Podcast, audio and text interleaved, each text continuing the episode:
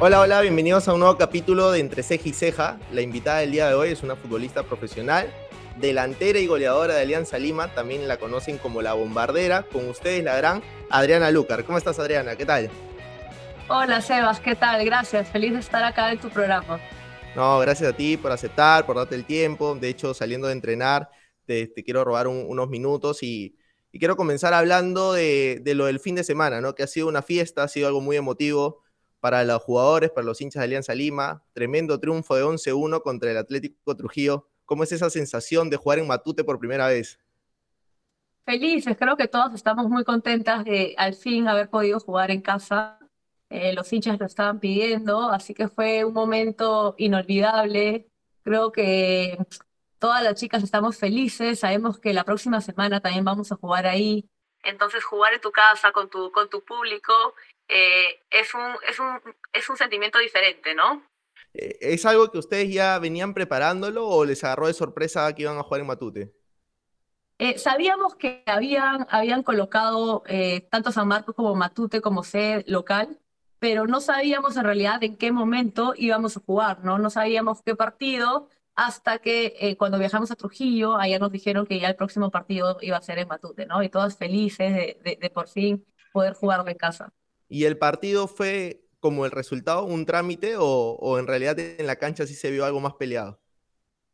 Eh, bueno, mira, todos los equipos con alianza eh, se meten atrás, entonces es difícil jugar cuando, cuando, un, equipo, cuando un equipo se mete atrás, pero, pero no, no creo que haya sido eh, trámite, creo que también San Martín, San Martín, perdóname, este... Atlético Trujillo. Atlético Trujillo trató de hacer su juego, eh, pero lamentablemente creo que ese fue nuestro mejor partido ofensivamente. Creo que eh, demostramos un poco lo, lo, que éramos el año pasado con las goleadas y, y feliz también de que este año, eh, claro, no se puede ver mucho con, este partido, pero los otros partidos ya son mucho más competitivos. Entonces creo que también eso es lo que, lo que llama más la atención, ¿no? Que, que la liga sea más competitiva y que los partidos sean más reñidos. Eso he visto, ¿no? Porque, por ejemplo, yo que he seguido el año pasado la liga femenina, Alianza, la gran mayoría de partidos lo ganaba por más de cinco goles. Quizás creo que con Universitario, con Cristal eran partidos más peleados. Pero la semana pasada ustedes empataron un partido y, ahí te das cuenta que el nivel se ha mejorado, ¿no? Sí, claro. Igual el año pasado eh, con Manucci fue un partido súper peleado también. Eh, Manucci tiene un muy buen equipo, tiene un equipo para, para, para pelear la liga al igual que Cristal, la Alianza, la U, y hay unos cuantos más que también eh, se han puesto las pilas y en verdad se han reforzado muy bien.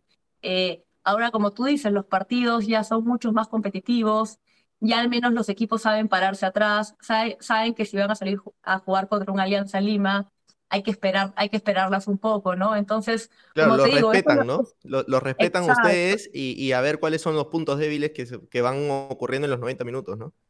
Claro, yo, yo, o sea, creo que también los entrenadores de los otros equipos tratan de esperarnos un poco y, la que tengan al contragolpe tratar, tratar de hacer un gol, ¿no? Eh, yo creo que es así como juegan con nosotros algunos equipos, pero como te digo, hay otros también que están mucho más competitivos que el año pasado y ya salen a, jugarte de igual a igual y, y, eso es lo bonito, ¿no? Que ya los partidos sean más competitivos y eso va a hacer que el campeonato avance que las marcas quieran apostar por el fútbol femenino. Y desde tu punto de vista, ¿se siente diferente jugar ahí en Matute con tu hinchada? Eh, creo que era primera vez que jugabas con, con hinchada de Alianza. ¿Cuál es tu sensación?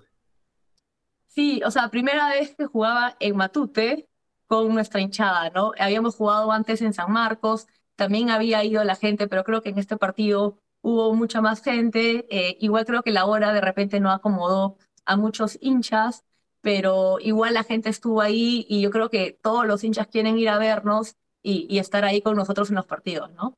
¿Y cómo nació esa celebración? Imitando a la de 1997, la que hizo Marquinhos, porque ha sido noticia en, en todas las redes, ¿no? O sea, la celebración, más allá del resultado, más allá de que juegan de local, esa celebración icónica, ¿cómo se les ocurrió? ¿Ya la tenían pensado? Como, como tú lo dices, ¿no? Es una, una, celebración que, que, tiene mucho significado eh, con, la, con la hinchada aliancista, con la gente de Alianza. Entonces, nosotros ya habíamos planificado que el primer, el primer gol con nuestra gente en Matute lo íbamos a celebrar de esa manera, ¿no? Ya lo habíamos hecho el año pasado en San Marcos.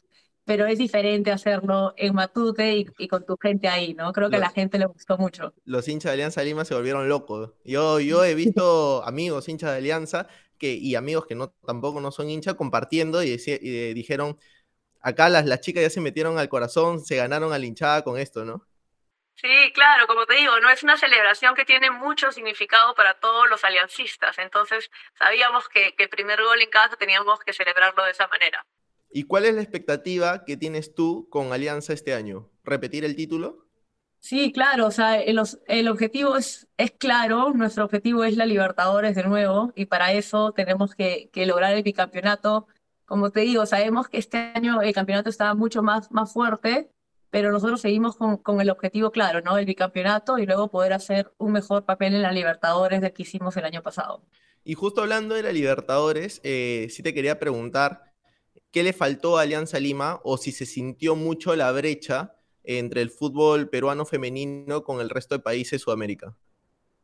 Mira, en realidad jugar la Libertadores es, es otro nivel. O sea, no hay ningún partido que tú juegues acá en, en la liga que te pueda preparar para jugar ese nivel, ¿no? Ni, ni eh, contra la U. No, no, no, no, no. Y yo, y, y, y, yo creo que la U también diría lo mismo si va a la Libertadores y le preguntaran por Alianza, ¿no? Creo que el nivel de los otros equipos es, es mucho más alto, nos llevan muchos años de diferencia. En nosotros tuvimos cuatro refuerzos colombianos, que son, o sea, cuatro de once, que suma mucho en el campo. Son chicas con mucha más experiencia, con mundiales encima, con, más Copas Américas. Entonces, de hecho, eso a nosotros nos sumó mucho, ¿no? Tener cuatro extranjeras y que las cuatro sean titulares.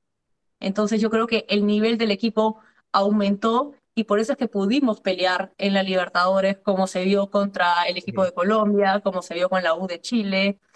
Eh, tratamos de hacer lo posible con Corinthians, pero o sea, eh, eh, hay muchos años de diferencia, o sea, muchos, muchos años de diferencia y, se ve en el campo. Igual nosotros estamos mentalizadas y, esperamos que, que, este año tengamos de repente mejor suerte en el grupo y podamos pasar eh, a una instancia más, más, cerca a la final, ¿no? E, esa es como que la, la expectativa primero es campeonar, repetir el título, llegar a Libertadores y hacer un mejor papel entonces. Exacto, o sea, nosotras, eh, es que nosotras vivimos eh, la Libertadores y, supimos, o sea, sabíamos que, que podíamos hacer algo más. Eh, el partido contra... ¿Contra la U de Chile? No, el partido contra... era América... América, sí, América, sí. América, Corinthians U de Chile. Ajá. Sí. El, el, partido contra América de Cali nos quedó ese sinsabor de que pudimos hacer más. Los tuvimos ahí. De repente, por una desconcentración, nos meten el primer gol pero el partido, si tú ves el partido, el primer tiempo, estábamos ahí, ¿no? Yo tuve una, una sola que, que, que, me iba sola y me jala y no cobra, el árbitro no, no le saca ni amarilla ni cobró falta. Y yo me iba sola al arco, ¿no? Entonces, claro, esas cositas a veces que pasan y dicen, pucha. Ese sinsabor que te va dejando poco a poco, ¿no?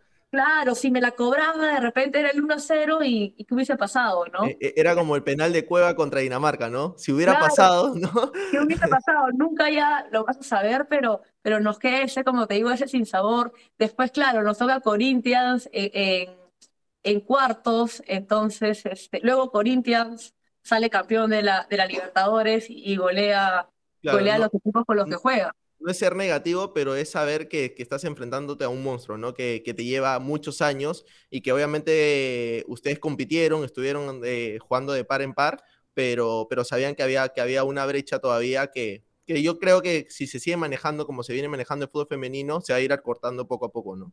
Sí, claro, por eso esa es la idea, ¿no? Ahora ya, eh, ahora que el campeonato se televisa, los clubes también son un poco más formales, ya entrenas todos los días, ¿no? Entonces ya es un entrenamiento más como futbolista profesional. Entonces ya vas sintiendo que algunas jugadoras van avanzando porque ya tienen horas de entrenamientos diarias, tienen los implementos necesarios, tienen un área médica buena en el club que las están mirando. Entonces es todo, ¿no? Creo que es un conjunto, un conjunto de cosas que, que hacen que esto vaya, que, que el fútbol femenino en el Perú vaya avanzando. Sí, eso justo te iba a preguntar, eh, ¿en qué situación se encuentra hoy el fútbol femenino? ¿Sientes que el 2021 ha sido como el año del quiebre? Eh, sí, totalmente. Y eso que veníamos de la pandemia. O sea, si antes, años atrás, no se había hecho este avance, aún, aún así teniendo eh, un partido en el Nacional, un clásico. que fue un montón de gente, creo que fue en el 2019. 2019, eh, que fue televisado también. Claro, se televisó y sí, chévere, pero no, no hubo más. Eh, luego fueron los Panamericanos acá en el Perú, claro, los televisaron, pero también después de eso no, no se vio otra señal de que, esto, de que esto vaya a avanzar hasta que en el 2021 nos dicen que el campeonato va a ser televisado. Y es que el ser televisado le, te da una pantalla una pantalla gigante para todas las jugadoras, ¿no? este, creo que el que se televise hace que el fútbol femenino crezca, hace que la gente sepa que hay fútbol femenino, eh, como te digo, que los clubes sean un poco más formales con, con, con, el, con el equipo femenino del, equipo, del club. Entonces creo que todo esto hace que, que el fútbol femenino avance, pero como te digo, la televisión ha sido, es fundamental. es fundamental para que esto siga creciendo. Yo creo que el apoyo de la federación y, la, televisación de, los partidos ha sido como que la mezcla para que hoy en día hinchas de Alianza Lima, de Universitario de Cristal, están atentos de cómo están yendo ustedes en los resultados, ¿no? Si, si mi goleadora marcó, si mi equipo ganó, si va de visita, hay amigos, hinchas de Alianza Lima que viajan eh, a seguir a ustedes. Eh, entonces se ha creado toda esta comunidad de fútbol femenino que para serte sincero, hace cinco años no había nada, ¿no? Exacto, o sea, en el 2020 no había nada. a, partir de que se ha televisado, ha sido todo este, este boom del fútbol femenino, ¿no? Ahora solamente falta que, claro, que la televisión también vaya a, provincia, porque es importante, o sea, es importante también para los equipos que juegan allá de locales, que también tengan la misma pantalla que tenemos los equipos de acá de Lima, ¿no? En un principio se dijo que iban a pasar todos los partidos, pero ahora claro, viajan a provincia y, y, no van. Entonces yo creo que es importante, que es un punto a corregir, ¿no? Para que esto siga avanzando, que, que la televisión también vaya a provincia, porque las chicas que juegan allá necesitan tener los mismos beneficios que tenemos nosotros jugando acá. Y cuando acaba la temporada pasada y campeonan y juegas la Libertadores, ¿te llegó alguna oferta del extranjero? Eh, sí, eh, o sea, conversé con, me escribió Santa Fe, Santa Fe Santa Fe y, y pero al final no, no tuvimos una, una, una conversación como para, para decidir, solamente me dijeron que te escribe el DT de Santa Fe, no si era Santa Fe o, o América de Cali, creo que era Santa Fe. Pero yo, yo me quería quedar acá en realidad, este, querías eh, seguir viviendo el crecimiento del fútbol femenino acá en el Perú.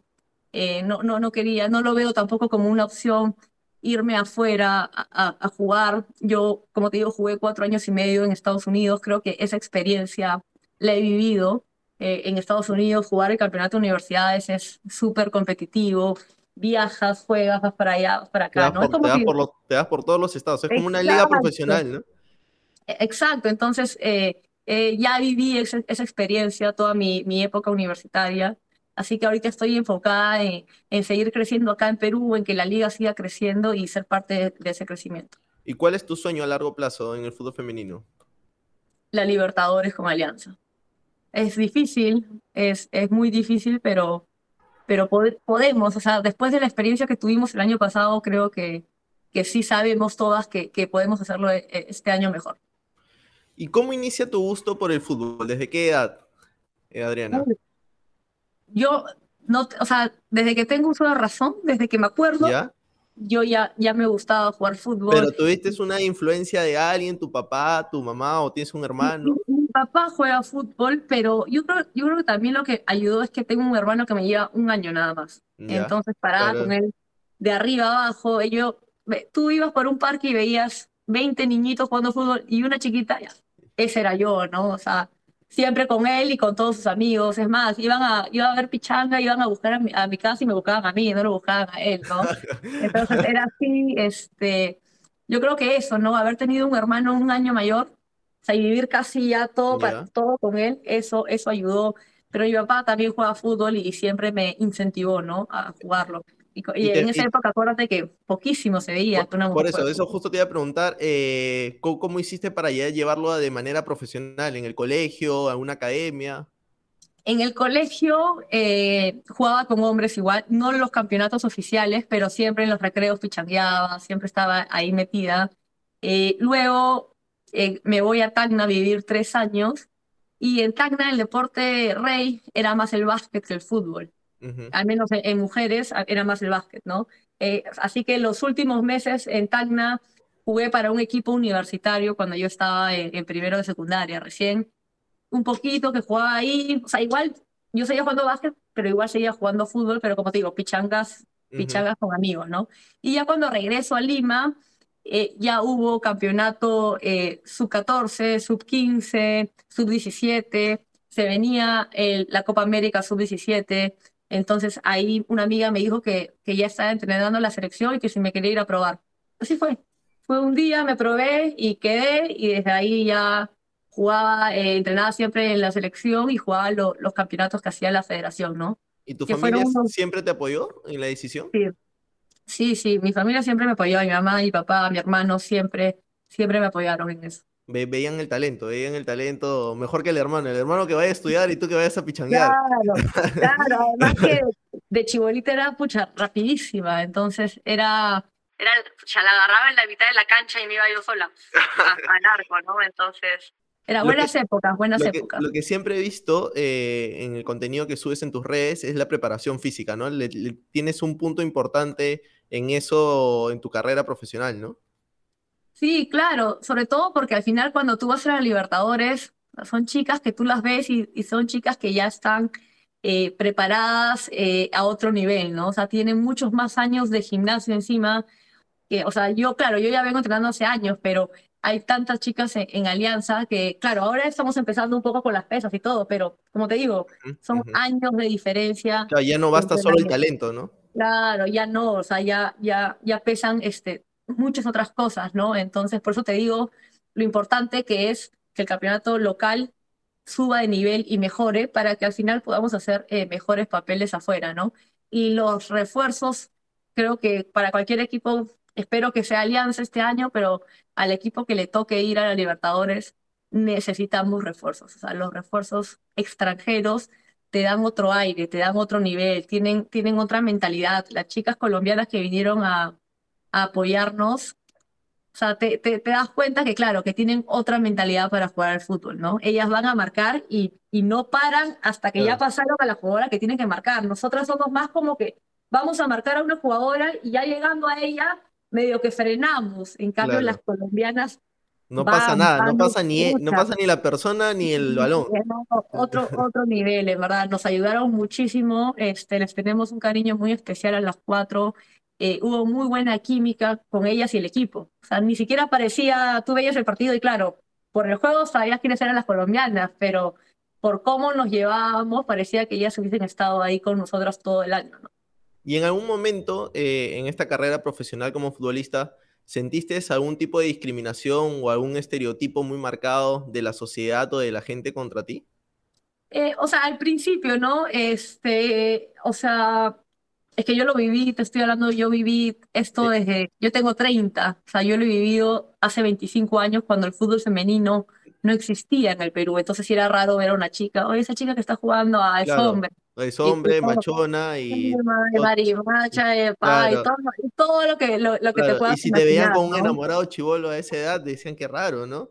Claro, o sea, exacto, ¿no? Entonces yo sé que de repente eh, la mayoría de chicas que, que juegan, ¿no? Eh, su orientación sexual es diferente, pero, pero para que haya habido ese tipo de discriminación es raro, ¿no? Y, y, yo creo que todavía aún lo puedes escuchar, pero ya como te digo, la televisión también le da otra cara al fútbol femenino, ¿no? O sea, ya, ya, este, ya, ya, ya, al menos la gente sabe que existe en el Perú, que ya hay fútbol femenino, entonces ya no es tan raro ver a una chica jugar. Ya vas al jockey un domingo en la noche y, y ves que las cuatro o las seis canchas es, son mujeres. Entonces ya es diferente, ya la gente también tiene otro, otro concepto. Entonces, sí, pues. ¿Y alguna recomendación que, que le des a una niña que está pensando dedicarse al fútbol? es el momento. A mí me gustaría de nuevo tener ahorita 14 años y poder vivir todo esto, ¿no? Que, se está viviendo. Eh, hay más facilidades, hay más, hay más mercado. Hay todo, o sea. Hay más apertura. Es como cuando, por ejemplo, ganó Kina el torneo de box o ganó Sofía el torneo de surf, todo el mundo hablaba de ellos, todo el mundo quería ser surf, todo queremos ser eh, boxeadores. Hoy pasa eso, ¿no? Hoy todo el mundo habla del fútbol femenino, ves en Twitter que hasta se hacen tendencias ustedes, entonces eh, yo creo que la ola del mercado femenino, del fútbol femenino, está, está en pleno crecimiento y, y como que es el momento, ¿no?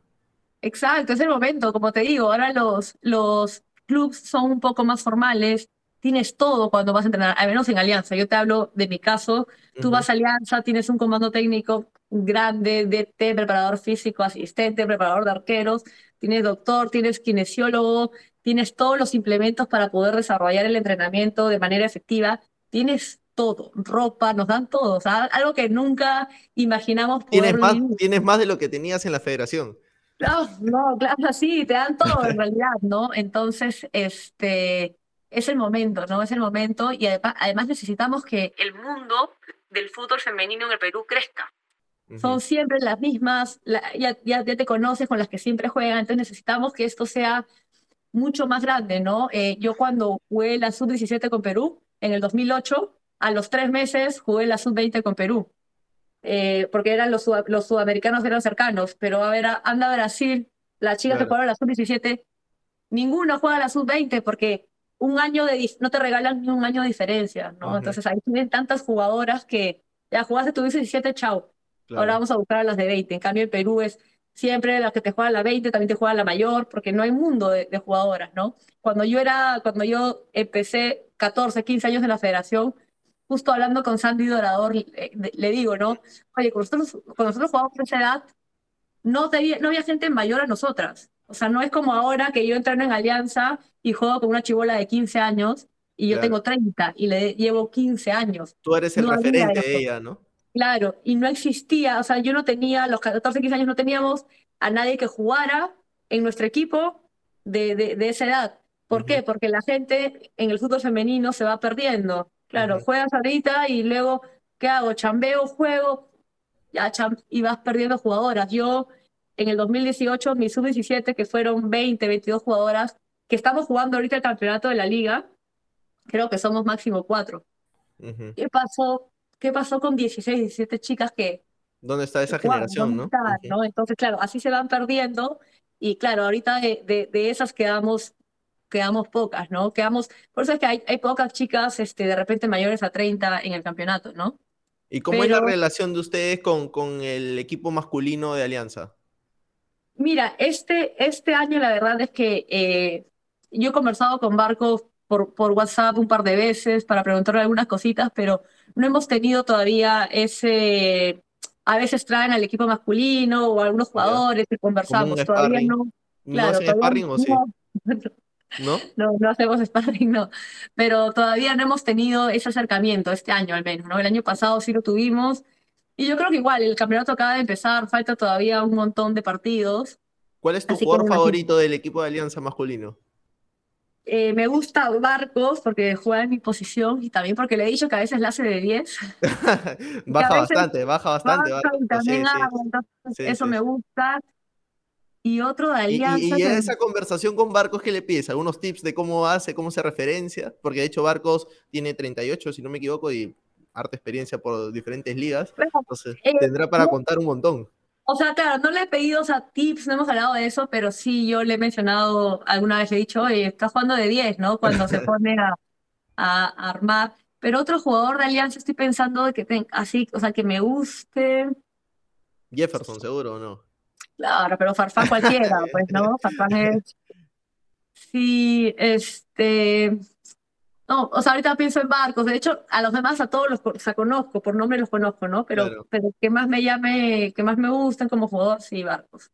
Listo. Adriana, para terminar, eh, acá tenemos un ping-pong. Eh, yo te voy a soltar unas palabras. Lo primero que se tenga a la mente, así de manera natural. A ver. A ver. ¿En qué equipo te gustaría jugar? Barcelona. ¿Tu mejor amiga en Alianza Lima? Tristán. Alianza Lima. Hinchada. ¿En qué te gastaste tu primer sueldo? Hoy, lo re. si no hubiera sido futbolista, ¿qué hubiera sido? Ocha, ¿qué hubiese...? Bueno, soy administradora de profesión, pero no, no sé qué hubiese sido. lo que era antes, ¿no? Que o sea, antes estaba trabajando en una empresa Hombre, pero ya, ya dije 50.000 palabras. Una canción, Gallo negro. un hobby, Eh, entrenar, pero pesas.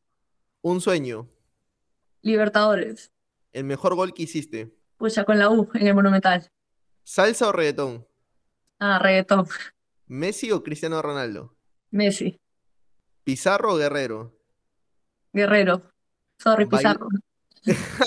Y eso que te dicen la bombardera. ¿En ¿Bailar o cantar? Eh, cantar. Tu familia. Amor. ¿Y Adriana Lucar? Eh, Bombardera. Listo, gracias Adriana por tu tiempo. Te robé un poco más de lo que habíamos quedado, pero gracias, gracias por tu buena onda, gracias por la confianza y espero que te haya gustado. Dale, Sebas, es que tocas temas ahí picantes, como una se, se alarga, pues, Está se bien, alarga, está se alarga. bien, pero, pero es lo rico, es lo rico de conversar y espero tenerte al final de temporada, si Alianza lo permite, aquí en el set y de hecho ya poder conversar de cómo te ha ido este año. Dale. Dale, un abrazo, cuídate y gracias por todo. Bueno chicos, hasta aquí llegamos en un capítulo más de Entre Ceja y Ceja. Ya saben, suscríbanse, comenten y si les gustó, compártanlo. Un abrazo y nos vemos en un próximo episodio.